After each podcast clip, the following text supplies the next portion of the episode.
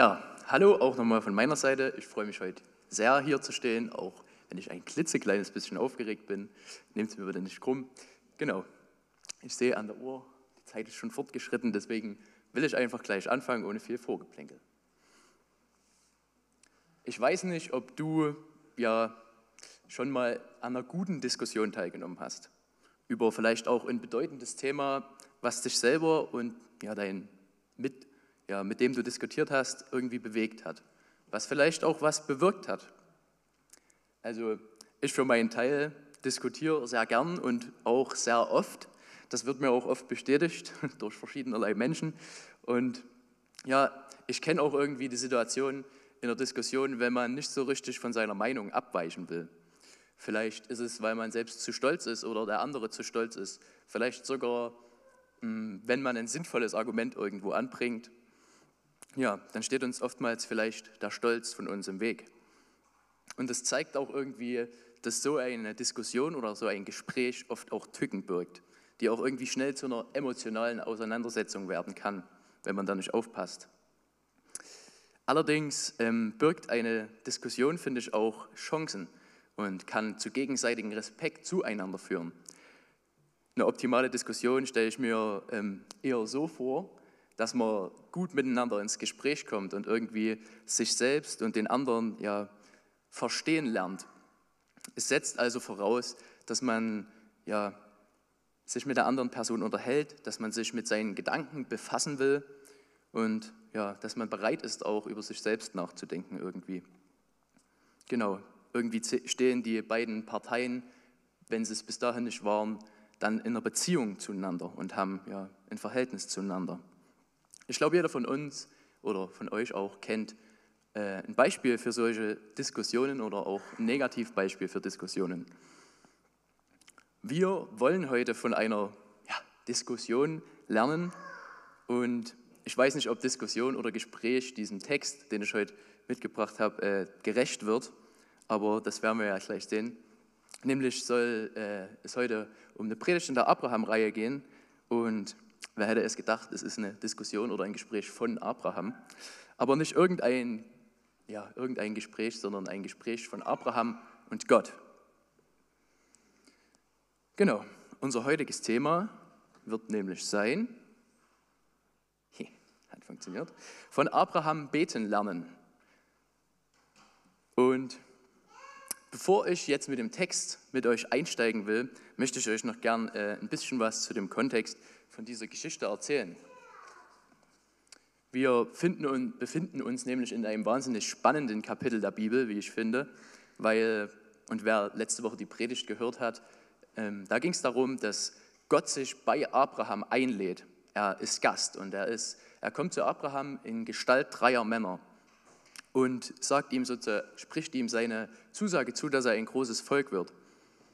Was aus diesem Abschnitt und diesem Text und diesen, aus dieser Passage der Bibel einfach klar wird, finde ich, ist, dass Gott unglaublich, also eine unglaubliche Nähe zu Abraham in diesem Kapitel der Bibel hat.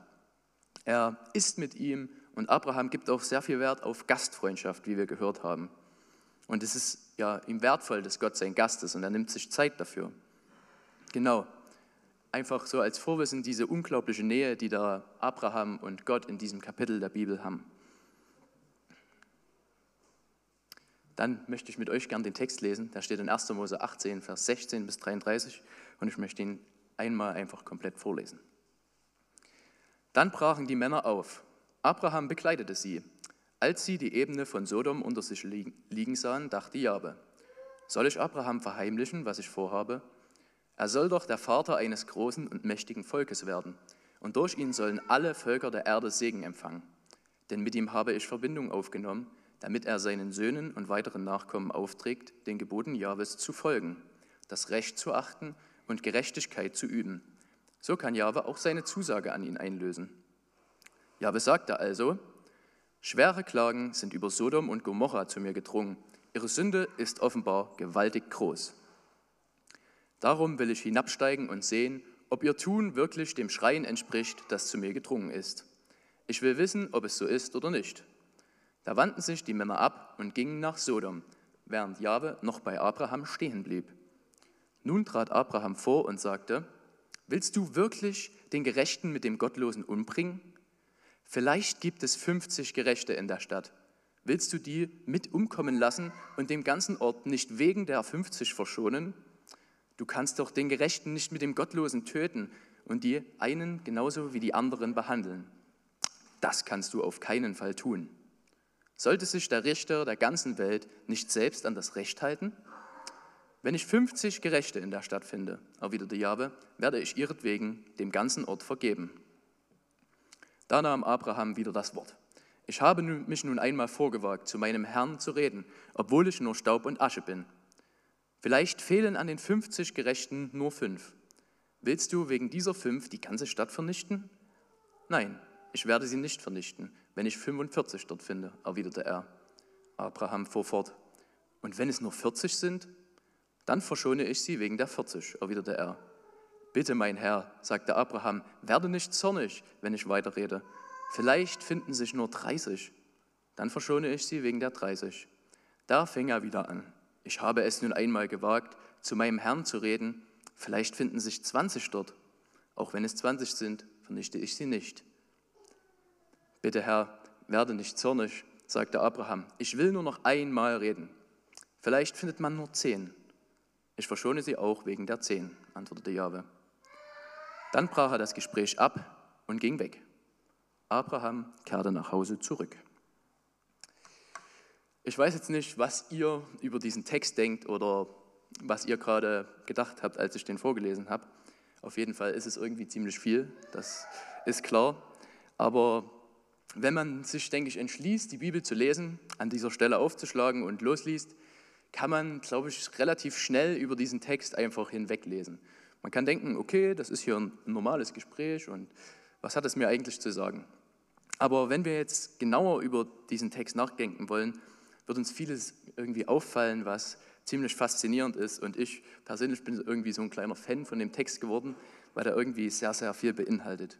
Und das führt mich auch gleich zu meinem ersten Punkt, nämlich Gottes Gedanken. Also nach den Begebenheiten in Vers 1 bis 15, wo Gott bei Abraham zu Gast ist, gehen diese drei Männer los. Also diese drei Männer und Abraham.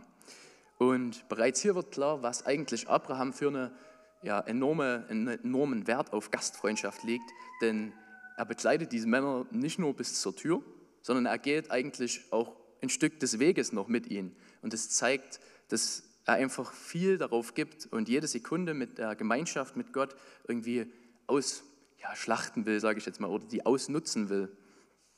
Er sucht nach jeder Möglichkeit, um mit Gott ja, Gemeinschaft zu haben. Und ich finde diesen Text auch besonders, weil wir können hier von diesen Gedanken Gottes lesen, die er an dieser Stelle hat. Das ist nichts, was er Abraham offen sagt, aber ja, ich finde es irgendwie die Vorstellung, dass wir hier Gottes Gedanken, so wie er sie denkt, lesen, sehr faszinierend. Das gibt es nicht sehr oft in der Bibel und wir können oft in der Bibel lesen, was Gott uns nieder, also was Gott niedergeschrieben hat, aber ähm, die Gedanken sind einfach sehr faszinierend. Und da liegt auch schon das ganze Problem, weil ich glaube, den vollen Umfang dieser komplexen Gedanken können wir irgendwie gar nicht fassen, weil wir einfach Menschen sind und dafür zu klein. Aber irgendwie wird hier ersichtlich, dass Gott aus einer Motivation handelt. Er sagt, er denkt darüber nach, was er Abraham erzählen soll. Und bereits hier spricht Gott eigentlich von der Rettung und Segnung aller Nationen der Erde. Und es zeigt einfach ganz klar, dass Abraham einen Plan hat mit der Welt. Äh, Abraham, Entschuldigung, dass Gott einen Plan hat mit der Welt. Und dass der Plan echt groß ist und gut. Er will nämlich alle Nationen der Erde retten. Und bereits hier am Anfang, ich also wir finden uns ja, ganz am Anfang der Bibel, zeigt uns eigentlich ja, Gott ja schon die Lösung der Heiligen Schrift, wenn wir mal so überlegen, weil ja, er will alle Nationen der Erde retten. Gott beteiligt auch Abraham irgendwie an seinen Gedanken, weil er auch vorhat, den Menschen Hoffnung zu geben. Abraham soll sozusagen ja, teilhaben an den Gedanken und an den Gedanken Gottes wachsen. Er soll selbst Verantwortung übernehmen, um die dann auch weiterzugeben und diese Sachen, die Gott ihm erzählt, weiterzugeben. Genau. So viel zu dem, was Gott Abraham überhaupt noch gar nicht, äh, Gott überhaupt noch gar nicht Abraham sagt. Jetzt zu dem, was Gott offen kommuniziert. Das möchte ich nochmal lesen, weil es schon fünf Minuten her. Jahwe sagte also, schwere Klagen sind über Sodom und Gomorra zu mir gedrungen. Ihre Sünde ist offenbar gewaltig groß. Darum will ich hinabsteigen und sehen, ob ihr Tun wirklich dem Schreien entspricht, das zu mir gedrungen ist. Ich will wissen, ob es so ist oder nicht. Da wandten sich die Männer ab und gingen nach Sodom, während Jahwe noch bei Abraham stehen blieb. Gott teilt Abraham jetzt tatsächlich mit, was er vorhat. Und ja, irgendwie hat Gott das auf dem Schirm. Also wir sehen hier, also er redet über die Stadt Sodom und Gomorra und das zeigt an dieser Stelle schon, was Gott für einen feinen Sinn für Gebet hat irgendwie.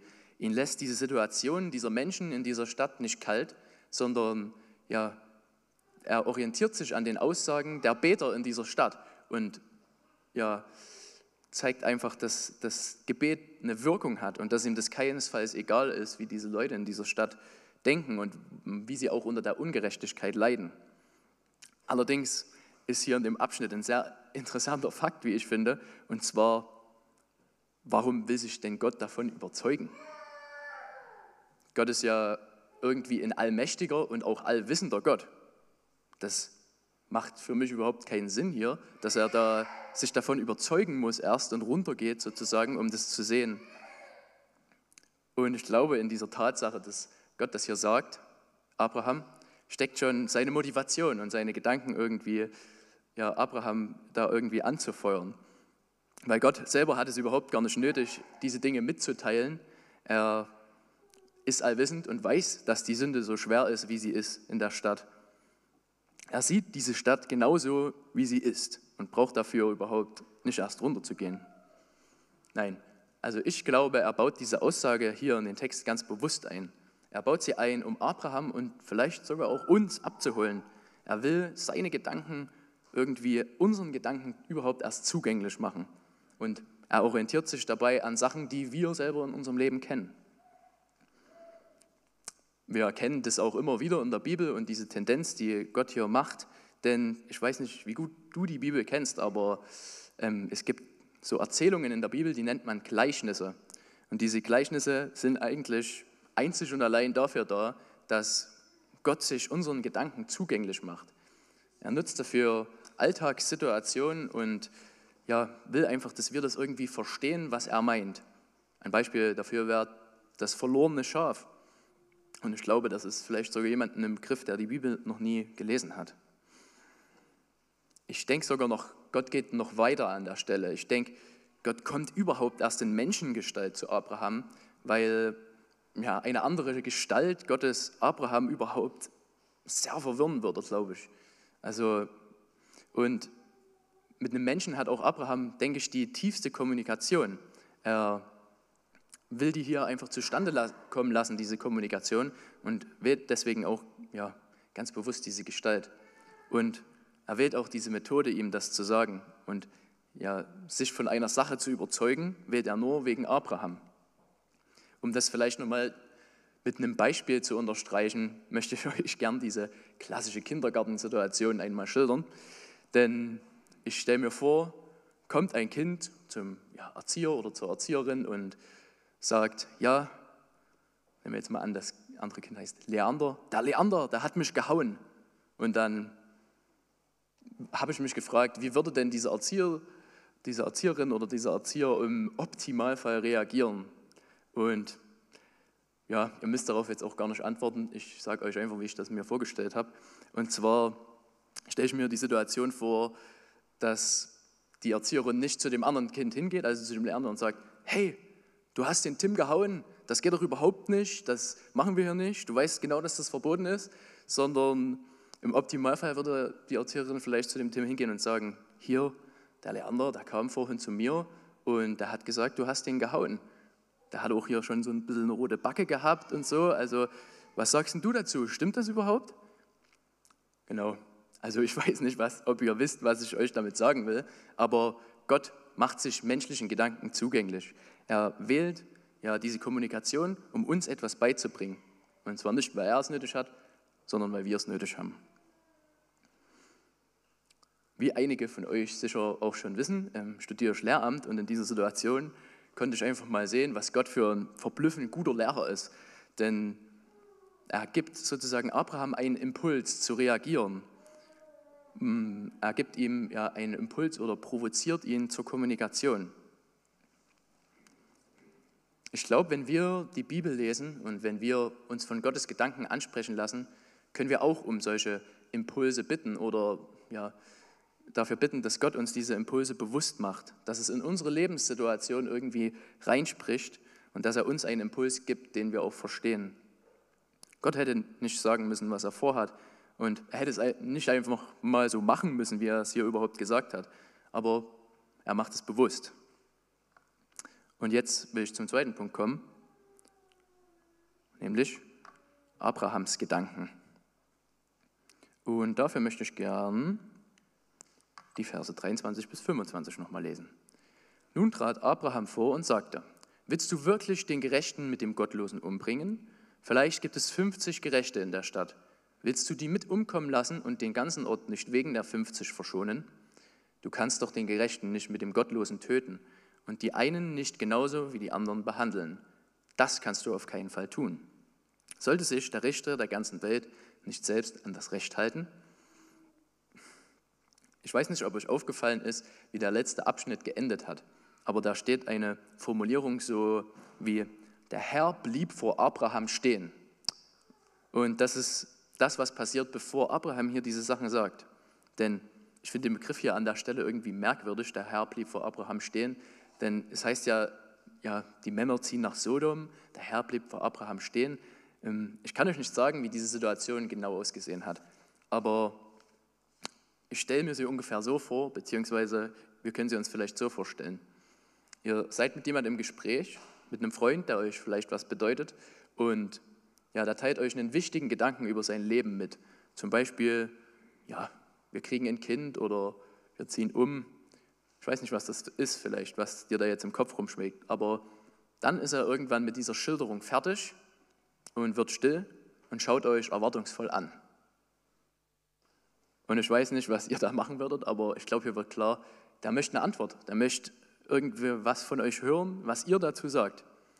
Und Abraham und Gott provoziert hier Abraham zu solch einer Antwort, zu einem Gespräch mit Gott. Und ein Gespräch mit Gott ist ja auch bekanntlich Gebet. Und ich weiß nicht, was ihr jetzt schon über Themen, Andachten oder Predigten über Gebet gehört habt. Das Klassische ist ja äh, das Vaterunser. Aber Abraham fängt hier nicht an, damit Gott zu loben oder seinen Namen zu preisen. Er, seine Reaktion ist hier ganz anders irgendwie. Es ist sehr bemerkenswert und sehr intensiv, wie ich finde. Weil wenn wir uns nochmal an die Worte Gottes erinnern, dann stellt Gott hier überhaupt keine Frage. Aber Abraham antwortet. Und Abraham reagiert mutig und er setzt sich mit diesem Gedanken, den Gott äußert, auseinander. Ich denke, in der Situation können wir einfach Folgendes über Gebet lernen. Gott setzt für uns oder für Abraham einfach einen passenden Impuls. Er provoziert uns irgendwie und spricht in unser Leben, sodass wir hm, aktiviert sind irgendwie. Aber auf der anderen Seite ist auch Abraham, der sich nicht scheut, seinen Verstand zu benutzen und auch ja, Gottes Gedanken irgendwie zu seinen eigenen zu machen und mit ihm ohne Zögern ins Gespräch zu gehen. Ich bin überzeugt davon, dass Gott uns auch genauso provozieren will wie Abraham. Gott möchte, dass wir reagieren auf seine Impulse und er möchte, dass wir ja, seine Gedanken zu unseren Gedanken machen.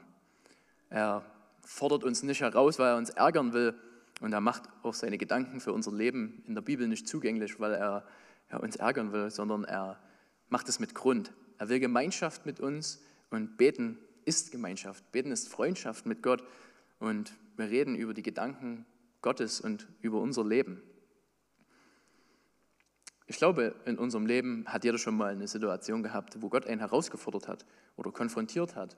Und es gibt da ganz, ganz viele Möglichkeiten und die sind auch sehr verschieden, weil wir sind nun mal auch alle verschieden und jeden spricht irgendwie was Unterschiedliches an, motiviert ihn oder provoziert ihn. Aber das Gute ist, Gott hat dafür ganz, ganz viele Mittel. Und in unserer Predigtreihe hören wir nicht das erste Mal was von Abraham. Abraham hat schon viel mit Gott erlebt. Er, ist, ja, er hat Gottes Macht gesehen und er hat seine Zusagen erleben dürfen und hat sich schon ein bisschen mit Gottes Gedanken auch auseinandergesetzt. Und Gott fordert hier Abraham heraus, auch sein Verständnis von Gott in Worte zu fassen. Und ich glaube, aus der Antwort von Abraham können wir viel, viel über sein Verständnis von Gott einfach auch lernen. Ja, ich habe heute schon oft das Wort Impulse gesagt, glaube ich. Und das ist auch einfach, weil es auch sehr wichtig ist. Und ich möchte euch heute einfach auch mal von dem Impuls erzählen, den ich in meinem Leben hatte. Ich hatte äh, schon mehrere dieser Impulse, aber ich möchte einen konkreten heute mal irgendwie weitergeben. Und das war auch was, wo Gott mein Gebet tatsächlich erhört hat und wo ich das dann realisiert habe, war ich auch sehr baff, sage ich jetzt mal. Und zwar, ich weiß nicht, wer mich kennt oder meine Familie, aber ich bin in einem nicht christlichen Elternhaus aufgewachsen und das war auch gar nicht weiter schlimm. Das hat dann irgendwann zu einer bewussten Entscheidung für Jesus geführt und ähm, meine Eltern waren noch nicht so überzeugt davon, sage ich jetzt mal, aber auch nicht dagegen gewandt. Und ich fand es einfach sehr schön, dass ich da so viel Freiheit hatte. Aber irgendwie hat dann Gott ja, mich provoziert. Er hat gesagt, hier, du musst jetzt mal für deine Eltern beten, dass sie vielleicht auch mal zum Glauben kommen. Das auch erleben, wie du das erlebst und auch das Gute irgendwie so erleben, wie du das erlebst. Und ich hatte dann irgendwann so einen Klickmoment, wo meine Familie und ich gemeinsam im Auto saßen. Wir waren unterwegs auf der Autobahn und waren so in Gedanken versunken und haben dann irgendwann angefangen, ein Lobpreislied zu hören zusammen. Und dann ist es mir irgendwie wie Schuppen von den Augen gefallen, weil in diesem Jahr haben sich meine Eltern taufen lassen und der Matteo auch. Und das war ein echt krasses Erlebnis für mich, weil ich gemerkt habe, dieser Impuls Gottes, der hat einfach zu was geführt. Der hat zu einer Veränderung geführt und zu was in meinem Leben, was echt gut geworden ist. Und Gott hat mich nicht aus, ohne Grund provoziert, dafür zu beten, sondern er hatte wirklich damit was vor und wollte damit was verändern. Genau, so viel zu der Situation. Jetzt komme ich aber mal wieder zu Abraham und zwar, was können wir denn eigentlich von Abraham hier über Gebet lernen? Und wir haben, denke ich, die Situation und den Text heute schon ganz gut durchstiegen und auch schon gelesen. Aber ich habe es mal versucht, in fünf groben Punkten, sage ich jetzt mal, zusammenzufassen. Und wenn ihr da mitdenkt, vielleicht fällt euch ja sogar selber noch was auf, was ich vergessen habe. Genau. Erstens, Abraham betet im Wissen um Gottes Gedanken. Abraham pflegt engen Kontakt zu Gott, haben wir ja schon gehört. Und die Interaktion zwischen ihm und Gott in der Bibel hier an dieser Stelle ist einfach sehr innig und intensiv. Gott teilt den Plan mit, den er hat. Und Abraham missfällt dieser Plan irgendwie. Und interessant ist dabei seine Reaktion, denn ich kenne das nur zu gut aus meinem Leben, wenn Gott mich mit irgendeiner Tatsache konfrontiert, die ich erstmal auf den ersten Moment überhaupt nicht leiden kann, dann wird sich beschwert oder es wird ja, gejammert. Aber Abraham reagiert ja anders. Er kennt Gott und er weiß, was, er, was Gott für ein positiver Gott ist. Und er hat ein ganz, ganz positives Gottesverständnis und ein gerechtes Bild von Gott. Und nur weil Abraham Gott hier an dieser Stelle schon so gut kennt, kann er auch ja, sich dann mit seinen Gedanken so auseinandersetzen. Zweitens, er betet für eine konkrete Sache, welche Gott ihm aufs Herz gelegt hat. Abraham nimmt diesen Impuls Gottes ganz bewusst wahr. Gott provoziert ihn hier für die Menschen in Sodom zu beten. Und Abraham macht hier im Endeffekt auch den Mund auf. Er hat eine Vision für die Stadt und für die Menschen in dieser Stadt und es ist ihm nicht einfach egal. Denn ja, er will Gottes Gedanken mitgestalten. Drittens, er betet mutig und gleichzeitig sehr ehrfürchtig. Das finde ich hier äußerst inspirierend in dem Text, denn ihr könnt euch bestimmt an den letzten Abschnitt erinnern, wo Abraham Gott immer wieder fragt und immer wieder diese Formulierung kommt. Und Abraham weiß genau, wie mächtig Gott ist, glaube ich. Er hat schon oft genug erlebt, was er machen kann, wirklich. Und trotzdem ist Abraham hier so inspirierend mutig vor Gott. Es ist irgendwie unvorstellbar, dass man sich so in einem Gespräch mit Gott befindet, so von Angesicht zu Angesicht, von dem Schöpfer des Universums und mit ihm dann irgendwie so ringt und sagt, hey, das kannst du doch nicht machen. Also ich in der Situation würde mich vielleicht fragen, hm, was bin ich eigentlich, diese Frage hier zu stellen. Aber Abraham gelingt dieser Sprung von Ehrfurcht und Mut einfach so unglaublich gut. Das zeigt sich in Formulierungen, die er sagt, wie der Herr möge doch nicht zürnen oder, was ich noch besser finde, ich habe mich erdreistet zu reden, obwohl ich Staub und Asche bin. Und ich glaube, Abraham ist sich seiner Stellung vor Gott ziemlich, ziemlich bewusst. Was mich aber trotzdem zu meinem nächsten Punkt bringt, er betet hartnäckig für sein Anliegen. Er gibt nicht auf. Und dennoch, er ist sich seiner Stellung vor Gott bewusst, aber insgesamt senkt er die Zahl von 50 Gerechten fünfmal auf zehn. Und ich glaube, Gott will hier auch von Abraham, dass er hartnäckig ist. Er will von uns, dass wir hartnäckig im Gebet sind. Denn ohne die Bitte wäre Gott doch niemals auf diese zehn Personen runtergegangen. Er handelt hier nach diesem klassischen Prinzip, wer bittet, dem wird gegeben. Weil ich denke, wenn Abraham nicht gebeten hätte, dann würde das immer noch bei 50 stehen. Ich möchte an dieser Stelle den ersten Teil so ein bisschen zusammenfassen und mal wiedergeben, was eigentlich Gebet für Abraham ist. Gebet ist für Abraham Auseinandersetzung mit Gottes Gedanken. Es ist aber auch innige Beziehung mit Gott. Ja, er gibt da viel Wert drauf. Und es ist für ihn relevant, um Dinge im Leben und auch in dem Leben anderer wirklich zu verändern. Vielleicht ist euch ja gerade aufgefallen, dass ich den letzten Punkt, den fünften Punkt, weggelassen habe. Falls ja, sehr gut, dass du so gut zuhörst. Falls nein, sehr gut, dass du so viel Vertrauen in mich hast. Ähm, ich möchte jetzt einfach zum zweiten Teil kommen und das ist der Priester, also zum dritten Punkt, der Priester Abraham. Das liegt also dass ich den fünften Punkt weggelassen habe, das liegt tatsächlich daran, dass es ein ganz guter Übergang hier jetzt an der Stelle ist. Und keine Angst, es geht auch nicht mal allzu lang. genau, bevor du heute hier aus dem Raum flüchtest und mit der, die Botschaft im Herzen hast, also das nächste Mal, wenn ich hm, ja, mit Gott bete und irgendwas da ist, was mir nicht gefällt oder was mir nicht passt, dann bete ich einfach mutig und gleichzeitig ehrfürchtig und dann wird, werde ich Gott schon überzeugen dann ist das nicht ganz das, was ich dir heute mitgeben wollte, sondern was treibt denn eigentlich Abraham hier an dieser Stelle an? Der fünfte Punkt ist nämlich, Abraham betet zum Wohle oder für andere und nicht für sich selbst. Abraham betet hier für Menschen, die objektiv eigentlich ziemlich viel Schlechtes in ihrem Leben haben und auch ziemlich viel Mist wahrscheinlich verzapft haben. Ich würde euch jetzt auch ein konkretes Beispiel dafür geben, was diese Leute, wie diese Leute so drauf sind. Das könnt ihr in 1. Mose 19 lesen. Wer da jetzt, wer da heute Nachmittag vielleicht Lust drauf hat, kann sich das ja mal anschauen, aber das kommt auch noch in einer späteren Predigt. Deswegen will ich da jetzt nicht so allzu viel vorwegnehmen. Jedenfalls ist Abrahams Reaktion echt ungewöhnlich.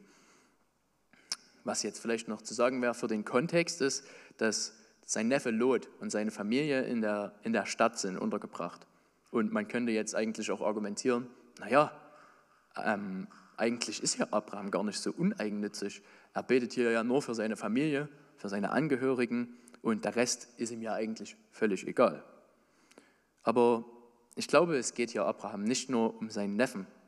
Er betet ja für andere, weil wenn ihm die Stadt egal gewesen wäre, wenn die Leute in der Stadt egal gewesen wären, hätte er nicht darum gebetet, dass die Stadt errettet werden soll, wegen der 50 Gerechten, sondern er hätte einfach darum gebeten, ja, rettet doch bitte Lot und meine Familie und macht die Stadt platt. Genau. So viel zum fünften Punkt. Abraham betet nicht für sich, sondern für andere. Daher auch der Begriff der Priester Abraham, weil ein Priester betet auch nicht unbedingt für sich, sondern für andere. Was hat denn nun dieses Gebet oder dieses Gespräch mit Gott und Abraham für eine Relevanz für unser, für mein, für euer Leben? Das wäre jetzt hier eine berechtigte Frage, wie ich finde. Und ja, in einem ganz kleinen Nebensatz deckt hier Abraham einfach einen Grundsatz unseres gesamten Glaubens auf, wie ich finde. Und das lesen wir hier schon im Alten Testament. Das ist faszinierend. Und das steht in Vers 24. Und da steht, würdest du nicht dem Ort wegen der 50 Gerechten vergeben? Sünde im Alten Testament ist irgendwie was sehr Kollektives, also was sehr, wenn einer sündigt, muss meistens eine ganze Gemeinschaft darunter leiden. Deswegen erkennt Abraham hier schon ein zentrales Prinzip der Bibel. Und er fragt hier Gott im Prinzip, können diese 50 Gerechten, die du da finden wirst, vielleicht nicht die Schuld der anderen aufwiegen, sodass die Unschuld dieser 50 Leute ja die andere Schuld zudeckt? Ich weiß nicht, ob euch dieses Prinzip irgendwie bekannt vorkommt, aber ja, Wir haben heute schon von der Hartnäckigkeit und der Ehrfurcht Abrahams gehört. Gott, verschonst du sie wegen 50, 40, 30, 20 oder verschonst du sie sogar wegen 10? Ich weiß nicht, was euch bei dieser Argumentation irgendwie aufgefallen ist oder vielleicht sogar noch gefehlt hat, aber Abraham wendet hier seinen ganzen Mut und seine ganze Ehrfurcht auf. Und wir erwarten doch hier eindeutig noch die Frage, Gott, würdest du auch die ganze Stadt wegen einem einzigen Gerechten verschonen? Würde ein einziger Mensch ausreichen? Ich kann euch nicht sagen, warum Abraham hier an dieser Stelle stockt oder aufhört. Vielleicht verliert er den Mut oder die Ehrfurcht. Vielleicht denkt er aber, ja, Lot ist ja eigentlich gar nicht so unbedingt ein sehr gerechter Mann, der hat ja auch irgendwo Fehler. Ja, ich weiß es nicht. Aber die Geschichte könnte ja jetzt auch gut vorbeigehen. Gott findet diese zehn Gerechten, verschont die, verschont die, verschont die Stadt. Friede, Freude, Eierkuchen, Blumenwiese. Aber nee, so läuft es leider nicht ab. Denn es kommt irgendwie anders, als Abraham erbittet hat. Die Sünde der Menschen in dieser Stadt überwiegt. Und es gibt diese zehn Gerechten nicht. Und die Stadt wird im Endeffekt trotzdem vernichtet. Aber ich glaube, Abraham gibt hier eine Ankündigung mit diesem Gespräch. Er gibt ja eine, einen Teaser, könnte man heute sagen. Denn 2000 Jahre später gibt es eine andere Person, die ebenfalls sich für Ungerechte einsetzt und dessen Herzensanliegen das ist. Diese Person, die weiß ganz genau, wie schwer die Schuld dieser Leute ist und muss sich nicht erst davon überzeugen, denn die Person lebt unter diesen Leuten. Es ist irgendwie der eine, der wirklich gerecht ist, im Gegensatz zu diesen ja, Leuten, die es nicht sind. Und vielleicht weißt du jetzt schon, um wen es geht. Es geht um Jesus Christus, Gott selbst. Jesus ist nämlich der wahre Priester. Abraham spricht hier in den Gedanken Gottes aus und diesen Gedanken hat er irgendwie schon längst zu Ende gedacht, Gott.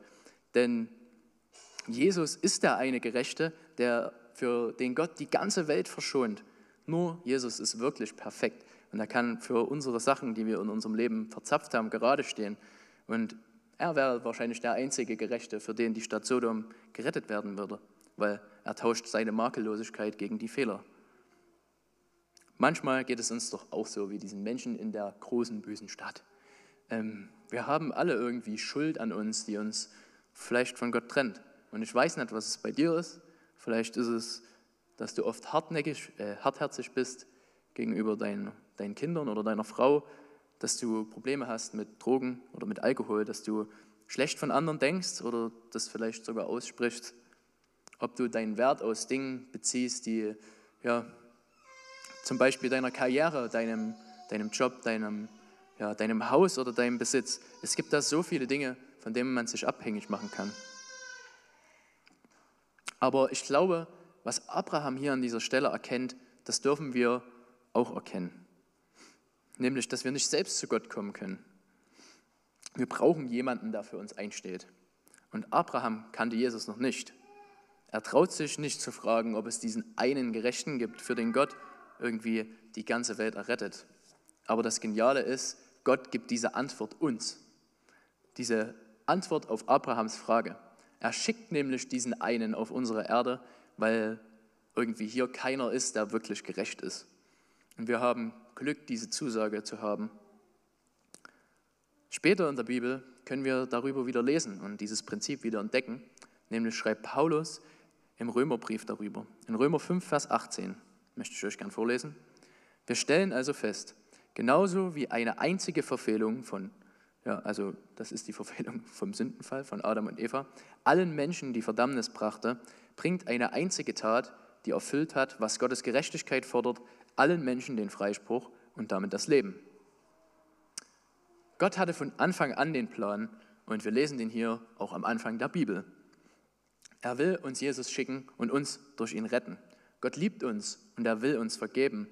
Und Jesus gibt sein Leben für alle. Er gibt, sie, er gibt sein Leben für dich und für mich und er gibt sie für alle.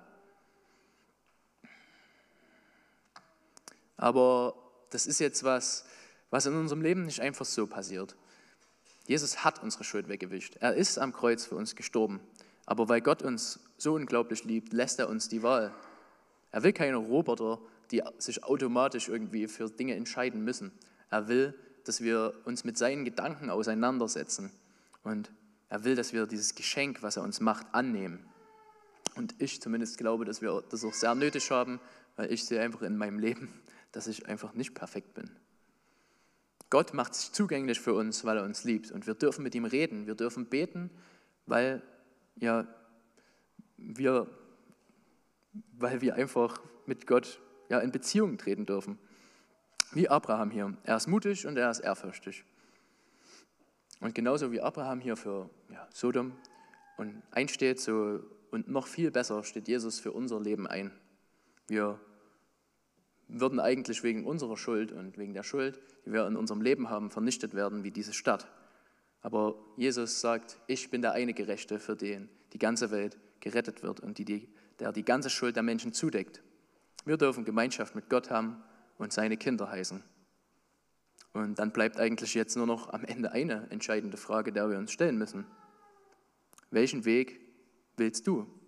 Den mit Gott oder den ohne? Amen.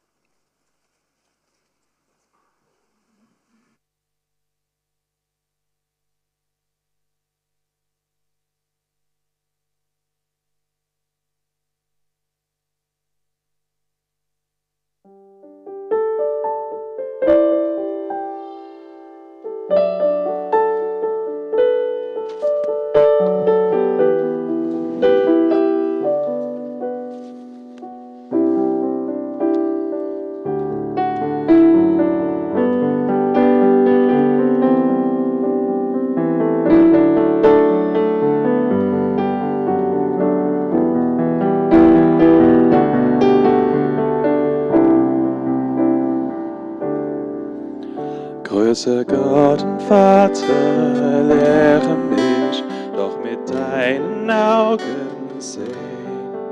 Lass mich niemals hinter meinen engen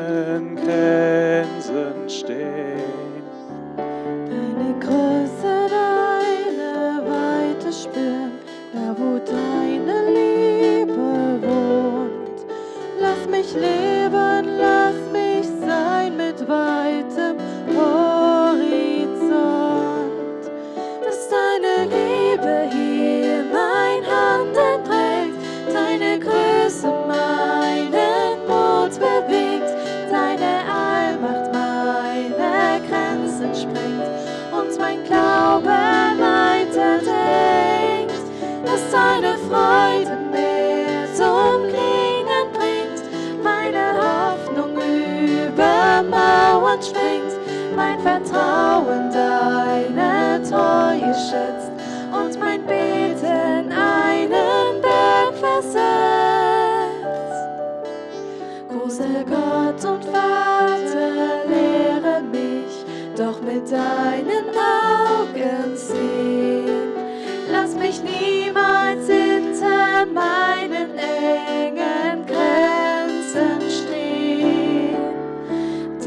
Größe, deine Weite spüren, da wo deine Liebe wohnt. Lass mich leben, lass mich sein mit weitem Horizont. dass deine